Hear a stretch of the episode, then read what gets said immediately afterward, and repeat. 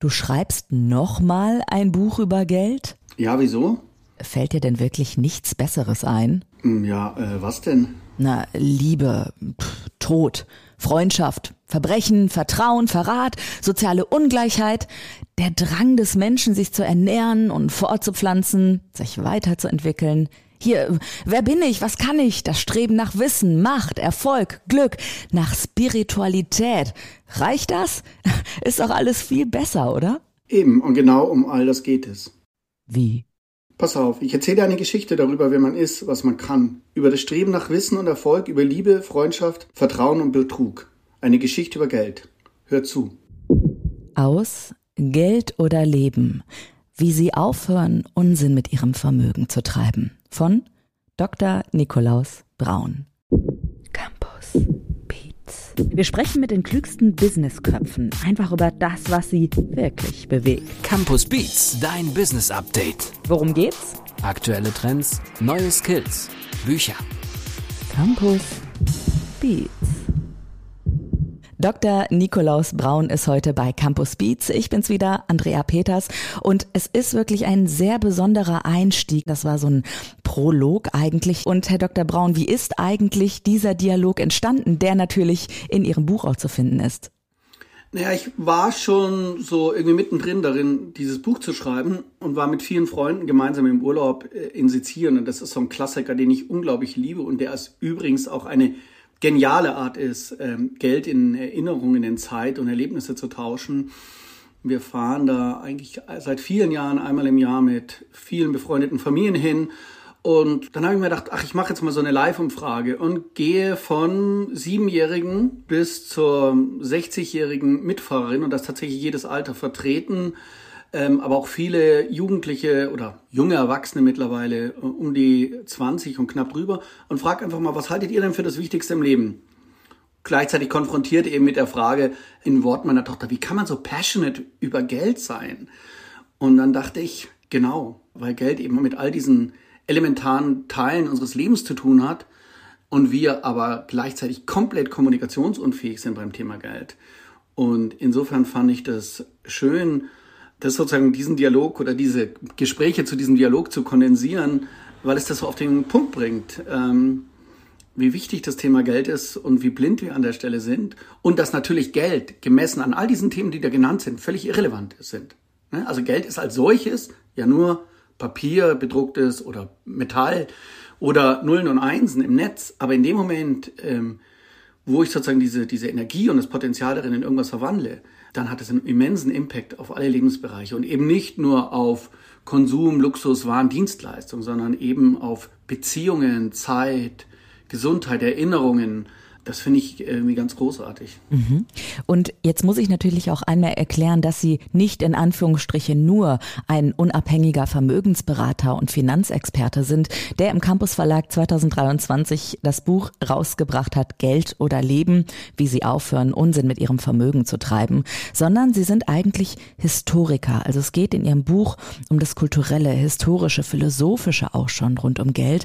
Und Sie machen etwas, was ich sehr erstaunlich finde und bei mir oft fehlt in den Finanzbüchern, die ich so gelesen habe. Sie verbinden Geisteswissenschaften mit dem Finanzsektor, denn sie sagen, in Geld steckten viele Dinge drin. Liebe, Tod und Teufel, ganz viel Drama. Wann, Herr Dr. Braun, haben Sie irgendwann beschlossen, dass die Geisteswissenschaften so mit dem Finanzsektor zusammenhängen und das auch in die Welt bringen möchten? Naja, ich sag mal, seit mittlerweile mehr als 20 Jahren quäle ich mich ja sozusagen mit diesen beiden Identitäten.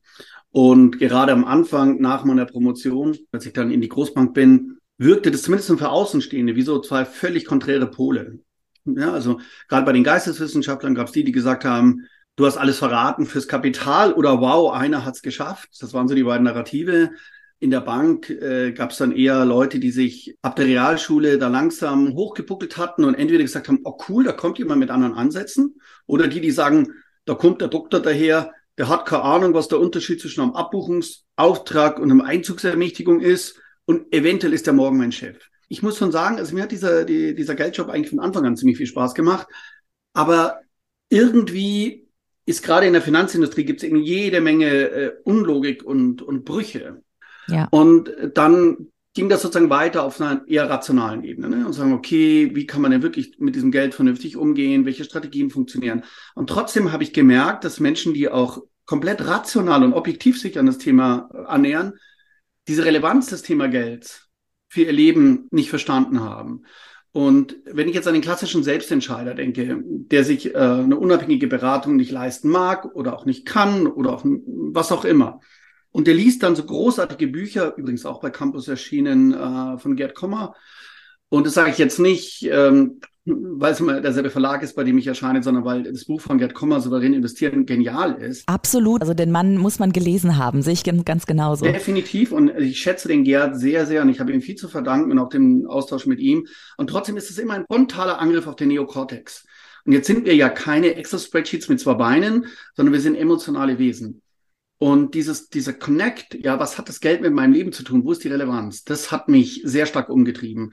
Das habe ich dann in meinem ersten Buch über Geld nachdenken auch versucht ähm, aufzunehmen und die Kernfrage versucht so umzudrehen von nicht, wie muss ich leben, um meine Finanzen zu optimieren, sondern wie muss ich eigentlich mit meinen Finanzen umgehen, damit ich mehr Lebensqualität bekomme. Und das war so, würde ich sagen, schon mal ein ganz guter Schritt in die Richtung. Ähm, Leuten auch anhand mit ganz konkreten Anweisen, was brauche ich für Wertpapiere, wie sollte ich sparen, welche Versicherungen brauche ich, weiterzuhelfen, aber gleichzeitig zu sagen, äh, was hat das mit deinem Leben, mit deinen Beziehungen zu tun? Und in Geld oder Leben habe ich diesen Ansatz einmal nochmal radikalisiert und um auf den Beginn Ihrer Frage zurückzukommen, eigentlich da auch den Loop geschlossen zu meiner geisteswissenschaftlichen Vergangenheit. Nämlich bin eigentlich ein Kind der Postmoderne, ähm, so diese Buzzwords damals hießen irgendwie kulturalistische Wende, Linguistik Turn und es ging darum, in so einem Raum sich reflektierender Spiegel irgendwie zu orientieren und in der Vorstellung, alles wäre Text. Und diese Gedanken, mit denen ich damals versucht habe, den Bürgerkrieg in Irland irgendwie unter Kontrolle zu kriegen, also diese, diese gleichen Ansätze oder Denkmuster funktionieren wahnsinnig gut, wenn man verstehen möchte, warum Menschen im Umgang mit ihrem Geld scheinbar so irrational sind. Warum die tun, was sie tun. Weil sie letztlich eigentlich von internen Glaubenssätzen getrieben sind, weil sie das, was sie tun, nicht reflektieren können. Vielleicht kann ich das auch einem ganz einfachen, pauschalen Beispiel mal illustrieren. Die bekannteste Redensart zu Geld heißt, über Geld spricht man nicht. Wie wahrscheinlich ist es, dass ich über etwas nachdenken kann, was ich noch nicht mal aussprechen kann? Also es gibt ja sozusagen das Sagbare und das Machbare. Also wenn ich irgendwas gar nicht sagen kann, wie soll ich es dann überhaupt tun können oder wie soll ich überhaupt nachdenken? Und das finde ich schon lustig. Man sieht irgendwie im RTL 2, Vox Pro 7, Kabel 1 um 11 Uhr vormittags die Leute sozusagen ihr Sexualleben ausbreiten in einer Form, die man meistens gar nicht wissen möchte. Aber zum Thema Geld gibt es, wenn dann, nur komplett toxische Formate. Ne? Das mhm. ist so diese Angeberei, ich habe das gekauft und meine Kryptos sind durch die Decke gegangen und ich war short auf Tesla im richtigen Moment. Und das ist ja nicht interessant, was diese Leute mit ihrem Geld machen. Oder das sind ja keine Investment-Tipps. Interessant ist, warum sich Leute so komisch verhalten. Also was ist denn da los, dass insbesondere Männer da irgendwie ja über diesen sozialen Vergleich versuchen, äh, ihr schwaches Ego irgendwo äh, ja, zu und stützen. Und ähm, bei Frauen ist es häufig so oder oft so, dass Frauen gerade in der Selbstständigkeit ein Problem haben, über ihre Finanzen, über ihre Honorare zu sprechen und so weiter. Und hier möchte ich nochmal weiter nachfragen. Beat on Repeat. Denn Sie haben etwas ganz Wichtiges gesagt, eigentlich den Kern ja auch Ihres Buches, die Glaubenssätze über Geld. Was glauben Sie denn, warum wird Geld mehr tabuisiert als Sex? Das ist wirklich eine spannende Frage, woran das liegt. Also das, glaube ich, das eine ist tatsächlich, dass Geld ganz tief in die Wurzel unserer menschlichen Existenz geht und wir das eigentlich leugnen. Weil sagen wir, es gibt in unserem Leben eigentlich nur zwei Themen, an die man nicht vorbeikommt, äh, wenn man sie ignoriert. Das ist Gesundheit und Geld. Und es holt einen irgendwann ein. Warum wir in einer Situation sind, in der wir eigentlich nicht in der Lage sind, darüber zu, zu reden, hat glaube ich, mit vielen Faktoren zu tun. Das eine ist so eine Neidkultur, dass man sagt, lieber schön die Klappe halten, ähm, ich ernte sonst viel Missgunst. Das andere ist ein erstaunliches und geradezu biblisches Maß an Inkompetenz. Und zwar auch von Leuten, ich rede jetzt nicht sozusagen von Menschen, die, wie soll ich sagen, generell kognitiv irgendwie in einer eingeschränkten Radius haben, sondern äh, vom Hochschulprofessor ähm, an der juristischen Fakultät äh, bis zum promovierten BWLer äh, fehlen manchmal wirklich tatsächlich die kompletten Essentials. Und diese Mischung aus Inkompetenz, Angst, sehr häufig so ein Knappheitsdenken. Ja, es gibt so ein Denken, was du hast, hast du mir weggenommen. Und wenn ich was will, möchte ich, muss ich es dir wegnehmen. So ein Verteilungsdenken. Ich glaube, da gibt es ziemlich viele archaische Muster da drin, die mhm ähm, ja, nah an dem sind, dass irgendwie die Meute und das gerissene Beutetier rumsteht und jeder möchte seinen Teil haben. Es geht für Sie wirklich an das Innerste im Menschen sozusagen. Welche Glaubenssätze braucht es, damit Sie und ich ganz unbefangen über das Geld sprechen können und um dann auch zu verstehen, viel Geld ist nicht schlecht, sondern viel Geld kann auch viel Gutes bewirken. Ist, glaube ich, relativ leicht, One- oder Two-Liner zu finden, die absolut toxisch sind, um mir dann den Zusammenhang oder mein Verhältnis zu Geld zu ruinieren. Wie Geld verdirbt den Charakter, haben mhm. kommt von halten. Wir haben nie Glück mit Geld gehabt. Schöner Satz ist auch übrigens, Geld ist mir nicht wichtig. Na gut, wenn du das Geld nicht magst, magst dich vermutlich auch nicht. Ich bin mir nicht ganz sicher, ob man das mit einem One-Liner, einem positiven Glaubenssatz hinkriegt. Ich bin Aber eher ein weiß, Fan von, äh, ja. Fan von guten Fragen. Also eine gute Frage wäre zum Beispiel, warum ist Geld wichtig für mich? Ja, wenn ich morgen genügend Geld hätte, um ein Jahr davon leben zu können, und ich hätte ein Jahr frei, was würde ich damit machen? Äh, wenn ich noch ein Jahr zu leben hätte und alles Geld der Welt, was würde ich jetzt umsetzen, bevor es zu spät ist? Ja, gute ja. Fragen sind, für wen trage ich Verantwortung? Wer liegt mir am Herzen? Oder wem könnte ich jetzt wie viel Geld schenken, damit es auf dessen Leben einen positiven Impact hat? Mhm. Und vielleicht die Überfrage Geld als Mittel zum Zweck. Das mhm. wäre, glaube ich, die Headline über alles. Herr äh, Dr. Braun, ich muss sagen, als ich mir diese Fragen gestellt habe, und diese Fragen stelle ich mir auch immer wieder, auch in immer neuen Lebensabschnitten, tut sich bei mir jede Menge. Also erst, wenn ich sozusagen diese Dinge für mich geklärt habe und auch weiß, wie kann mir Geld in dem Moment helfen und wie muss ich mein Geld einteilen oder auch anlegen in Aktien, dann weiß ich erst, welches Wissen brauche ich denn? Brauche ich Wissen über Aktien? Brauche ich Wissen über ETFs? Brauche ich Wissen über Anlagen und so weiter und kann mir dann eine Expertin, einen Experten heranholen. Aber Sie haben haben, glaube ich, auch den Ansatz, so habe ich sie verstanden, dass man erstmal für sich herausfinden muss auch, was für einen Geld bedeutet. Haben Sie deswegen auch Geld oder Leben nochmal geschrieben, um einfach zu sagen, hier, denk einfach mal bitte über Geld nach? Ja gut, die generelle Idee bei Geld oder Leben ist ja jenseits dieser Fragen, die ich Menschen an die Hand gebe oder einer sehr, sehr dünn dosierten Dosis äh, an Ratschlägen, dadurch, dass ich ja da insgesamt 30 Geschichten erzähle über Geld. Ne? Mal gehen die lustig aus, sind also eher Komödien, andere enden im Desaster. Ne? Da, da, werden die Akteure vom Schicksal oder durch ihre eigene Schuld klein gemahlen. Ein, ein meistens männlicher Protagonist, würde auch gerne mal auf dieses Thema Geschlechterrollen nachher zurückkommen, der irgendwie nach ja. dem Bestehen vieler Gefahren irgendwie am Ziel ankommt und grotesken. Und die Idee war sozusagen, wenn ich andere beobachte und sehe, was die eigentlich richtig machen, wo die sich gut entscheiden, wo Sachen absehbar in die Wüste führen, dass ich dann es leichter habe, meine eigenen Rückschlüsse äh, zu ziehen, als wenn mir jemand sagt, erstens musst du dich mal mit einem rationalen Portfolio auseinandersetzen und da brauchst du folgende mhm. Absicherungsbausteine. Und die Idee ist, wenn ich eine Haltung entwickle, wo ich sage, wichtig ist, dass das Geld einen positiven Impact auf mein Leben hat, dann stellen sich viele dumme Fragen gar nicht mehr. und viele Fehlentscheidungen fallen weg. Und ich glaube, das Grundübel des Umgangs mit Geld ist tatsächlich so eine verkürzte ähm, Denke, die ich in sehr, sehr vielen Finanzratgebern, auch in den guten finde. Ich brauche einfach mehr. Und wenn jetzt die Denke auf Geld eine Optimierung des Endvermögens ist, das heißt, ich möchte am, am letzten Punkt der Investitionsreise möglichst viel Geld haben, heißt es automatisch, ich bin am reichsten, wenn ich tot bin. Also in dem Moment, wo ich das Geld nicht mehr brauche, habe ich am meisten davon. Ist doch, das ist doch Irrsinn, ja. Total. Und die, die Frage müsste doch heißen, wie kann das Le Geld heute zu mehr Lebensqualität, zu mehr Zufriedenheit, zu mehr Ent Glück beitragen? Und das schlägt durch. Erstens auf meine Beziehung zu meinen Kindern, zu meinem Partner. Ähm, das schlägt natürlich durch, an was ich Geld verschenke, für was ich es ausgebe, dass ich es eher in Erinnerungen, Erlebnisse tauschen als in Dinge. Das schlägt aber auch durch in der Investmentstrategie. Also die Idee, Fear of Missing Out. Und mein Nachbar hat rechtzeitig im Moment Apple gekauft. Und ich hätte Short gehen sollen auf XY. Und warum habe ich leider, obwohl der Krieg doch absehbar war, keinen Spekulationsgewinn mit Rüstungsindustrie gemacht? All diese irrsinnigen Fragen, die fallen doch weg. Und deshalb fand ich so viel wichtiger zu beobachten, was Geld mit Geschlechterrollen, mit Zeit, mit Selbstdefinition macht, was eigentlich Reichtum bedeutet. Sie haben gerade auch noch mal gesagt, Sie würden gerne über ja das Thema Mann, Frau divers sprechen, also das Thema Geschlechterrollen und Geld. Was ist Ihnen da aufgefallen? Also mir scheint es schon so, dass Geld letztlich die letzte Bastion des Patriarchats ist. Und auch bei jüngeren Generationen gibt es eine gewisse Tendenz, gerade von Frauen, dass sie da tatsächlich nochmal so äh, wie die Prinzessin auf den Ritter warten und sagen, oh, dieses lästige Thema, nimm mir das ab.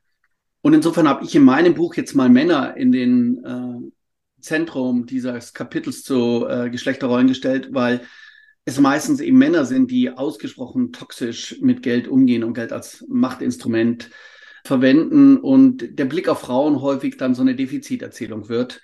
Und ich, ich wollte mal dahin gucken, wo der Schmerz eigentlich entsteht. Wobei es da auch positive Geschichten gibt. Da gibt es auch äh, liebenswerte Männer und Männer, die es auch schaffen, nicht alle Macht an sich zu reißen, sondern vielleicht im richtigen Moment sich auch mal äh, ihren Frauen unterzuordnen. Was ich in Ihrem Buch gelesen habe, Geld ist flüssige Energie und das ist so konträr zu dem Satz, Zeit ist Geld. Äh, wie passt das in Ihren Augen zusammen? Oder eben auch nicht?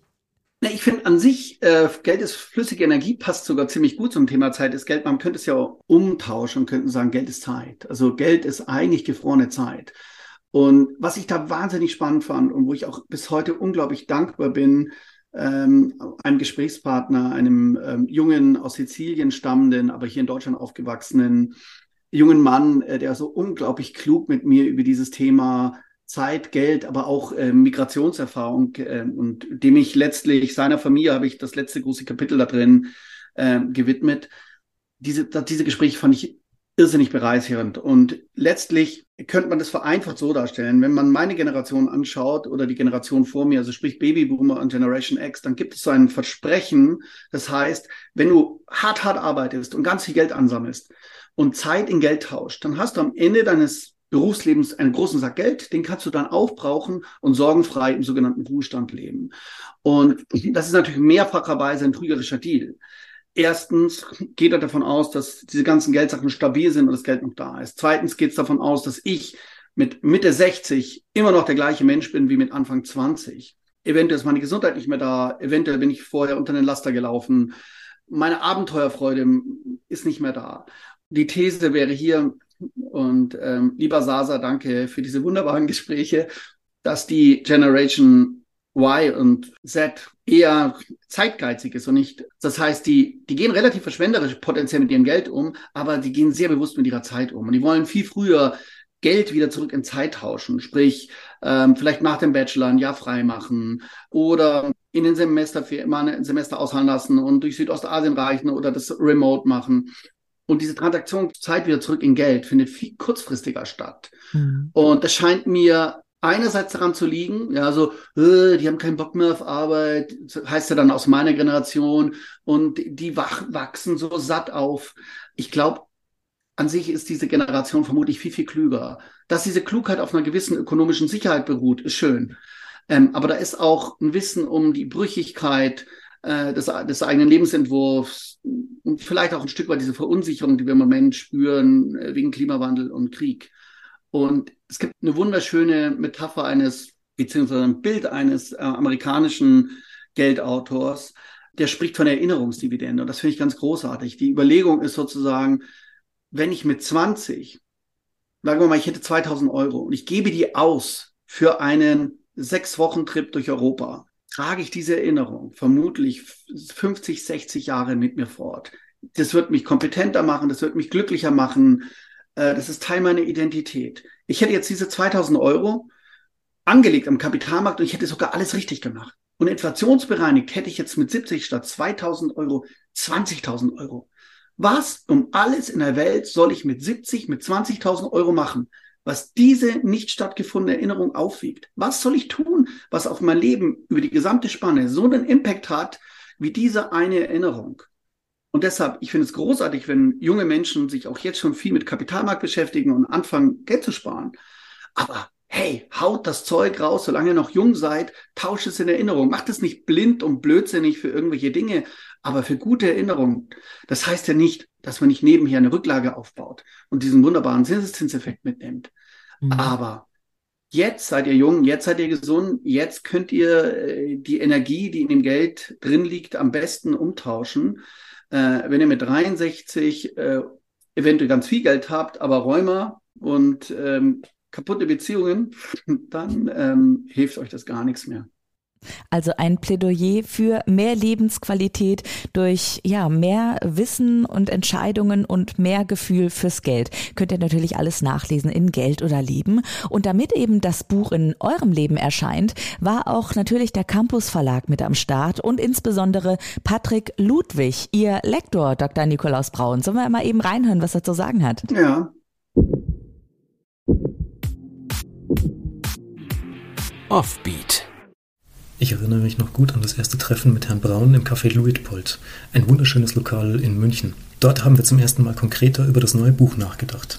Ein paar Jahre später ist nun Geld oder Leben fertig geworden. Es hat lange gereift und es ist klasse geworden. Unterhaltsam, nachdenklich, skurril, vieles mehr. Es kann sein, dass es kein Ratgeber ist und trotzdem kann ich viel daraus lernen. Und vom Layout bin ich auch begeistert. So hätte ich Sie zwei auch eingeschätzt, dass Sie in einem Biergarten in München zusammensitzen. naja, in dem Fall war es ein Kaffee. Oder ein Kaffee. und, ich glaube, äh, und ich glaube, insofern stimmt die Erinnerung nicht ganz, weil ich glaube, es ist tatsächlich nicht gerade mal ein Jahr her oder so. Ja. Ähm, weil ich glaube, dass tatsächlich in diesem, in diesem Buch ähm, eigentlich meine gesamte Erfahrung aus meinem Berateralltag, also alle Geschichten da drin beruhen tatsächlich, äh, sind entweder autobiografisch, ähm, das heißt, ich bin einer der Akteure und habe mich anonymisiert, manchmal habe ich mich auch nicht anonymisiert, ähm, oder ich habe tatsächlich mit den Leuten gesprochen, äh, denen diese Geschichte zugestoßen ist. Es gibt zwei Geschichten, die sind sozusagen aus zweiter Hand. Ja. Es gibt eine Geschichte eines jungen Mädchens aus Mosambik, ähm, die als Kinderprostituierte ihre, ihre Geschwister durchfüttert, bevor sie so, von einem NGO aufgefangen wird. Mit der habe ich nicht gesprochen. Ich bin nicht nach Mosambik gefahren und habe diese Rebecca gesucht. Ansonsten sind die Geschichten tatsächlich alles Menschen, mit denen ich gesprochen habe, in 20 oder 22 Jahren Beratertätigkeit, da kommt halt einiges zusammen. Insbesondere, wenn man immer mutiger wird und immer süchtiger nach Geschichten. Also gerade zum Schluss äh, bin ich geradezu zu seinem Jäger geworden und bin, bin bis zum Schluss auch immer mutiger geworden. Das ging so weit hin, bis ich, dass ich Menschen angesprochen habe, gesagt, ich weiß, es ist etwas ungewöhnlich, aber würden Sie mir vielleicht die Geschichte erzählen, warum unter Ihrer Führung das äh, Familienunternehmen pleite gegangen ist. Also würden Sie mir sozusagen die Geschichte Ihres Scheiterns erzählen. Die Geschichte ist drin in diesem Buch und heißt Orest und ist, finde ich, eine der schönsten Geschichten geworden. Mit einem unglaublich reflektierten äh, und selbstreflektierten äh, Gesprächspartner, den ich dort hatte. Und das ist eigentlich das Tolle, dass das eben nicht einfach Fiction ist, sondern dass es wirklich verfremdet ist, anonymisiert, Städte, Geschlechter, alles Mögliche, Jahreszahlen sind verändert, Branchen natürlich. Ähm, ich habe versucht, die, meine Informanten sozusagen zu schützen. Aber das ist das pralle Leben. Und manchmal sind die Sachen so umwerfend, dass man denkt, wenn sich das jemand ausdenken würde, wäre das platt. Sagt Dr. Nikolaus Braun. Sein Buch heißt Geld oder Leben, wie Sie aufhören, Unsinn mit Ihrem Vermögen zu treiben. Und ihr habt es selber gehört, er ist Geschichtenjäger rund um Finanzen und ja, diese, dieser Geschichtengeldspeicher, den hat er runtergeschrieben. Und natürlich endet diese Folge jetzt hier an dieser Stelle, aber auch ganz besonders. Deswegen mein Tipp, bleibt noch eine Minute länger dran. Dankeschön, Dr. Nikolaus Braun. Ja, danke, dass ich hier sein durfte. Es hat viel Spaß gemacht, das Gespräch. Und ich freue mich über jedes einzelne Feedback. In dem Buch hinten ist eine Kontaktadresse drin. Und wenn Sie mir da Ihre Geschichte erzählen, ich bin nach wie vor süchtig nach Geschichten und ich freue mich äh, über jede Rückmeldung. Campus Beats. Mehr Campus gibt es unter www.campus.de slash podcast. Epilog und der Epilog kommt ja ganz am Ende und trotzdem möchte ich mich ganz auf den Anfang ihres Buches Geld oder Leben beziehen. Da hatte ich direkt Gänsehaut, als ich die Worte gelesen habe. Für meinen Vater. Das Buch ist also für Ihren Vater. Herr Dr. Braun, mögen Sie mir diese Geschichte noch ganz am Ende jetzt erzählen? Ja, das kann ich gerne erzählen. Also im, im Laufe dieses Bucheschreibens und in der Konfrontation oder äh, mit so vielen doch irgendwie gebrochenen männlichen Hauptakteuren, die in dieser Nachkriegszeit groß geworden sind. Und ich bin fest überzeugt, dass in der Nachkriegszeit eigentlich eine ganze Generation, gerade von Jungs, äh, mit einer posttraumatischen Belastungsstörung groß geworden sind. Entweder selber noch fast an der Front verheizt worden oder väterlos groß geworden. Und ich habe eben durch die vielen Geschichten in denen solche männliche Akteure vorkommen, mein Vater in einem deutlich milderen Licht gesehen, als man vielleicht in seiner Adoleszenz mal in, in so einer Rebellion ihn sieht. Und dann doch auch gesehen, dass mein Vater, für den Geld sicher sehr, sehr wichtig war, äh, auch für die Selbstdefinition, für seinen Erfolg, die Geschichte eines Flüchtlingskindes, was sozusagen von Null an wieder alles aufgebaut hat. Aber ich denke, er hat im, selber im Umgang mit seinem Geld sehr, sehr viel richtig gemacht. Er hat uns auch irgendwie ein, auch nicht komplett äh, lupenrein, rationales, wunderschönes Verhältnis zum Geld beigebracht, aber doch vieles, vieles richtig gemacht. Und äh, für mich war dieses Buch Geld oder Leben ja auch so ein, ein Stück anerkennen, äh, dass ich eigentlich in einer ziemlich guten Umfeld da groß geworden bin und auch ein Stück weit Respekt und Anerkennung für den Lebenswerk äh, meines Papas, dem ich insbesondere in meiner Adoleszenz sicher das Leben schwer gemacht habe und ihn immer legitimatorisch sozusagen unter Vollbeschuss hatte. Und dann muss ich auch gleichzeitig sagen, mein Vater ist ja ein sehr, sehr rationaler Mensch, ähm, hat in Volkswirtschaft promoviert und in Jura. Und als er dann dieses Kapitel gelesen hat, wo ich die These aufgestellt habe, dass Geld ein magischer Gegenstand ist und der und, und, und so ein semi-religiöse Züge hat und viel von Glauben oder ich meine Glauben und Gläubiger, solche Worte, ne, Kredit, wie Kredere, all diese Dinge, äh, dachte ich, das haut ihm irgendwie den Schalter raus. Und dann meinte er, das ist echt gut. Und das hatte ich auch irgendwie, man ist ja auch immer bemerkt, ja sein Leben lang ein kleines Kind und wartet darauf, dass Papa mal sagt, das hast du gut gemacht. Und es hat mich aber gefreut, dass er es verstanden hat. Dankeschön für diese letzte Geschichte. Und jetzt klappen wir das Buch zu. Und dann steht nur noch ein Wort. Ende.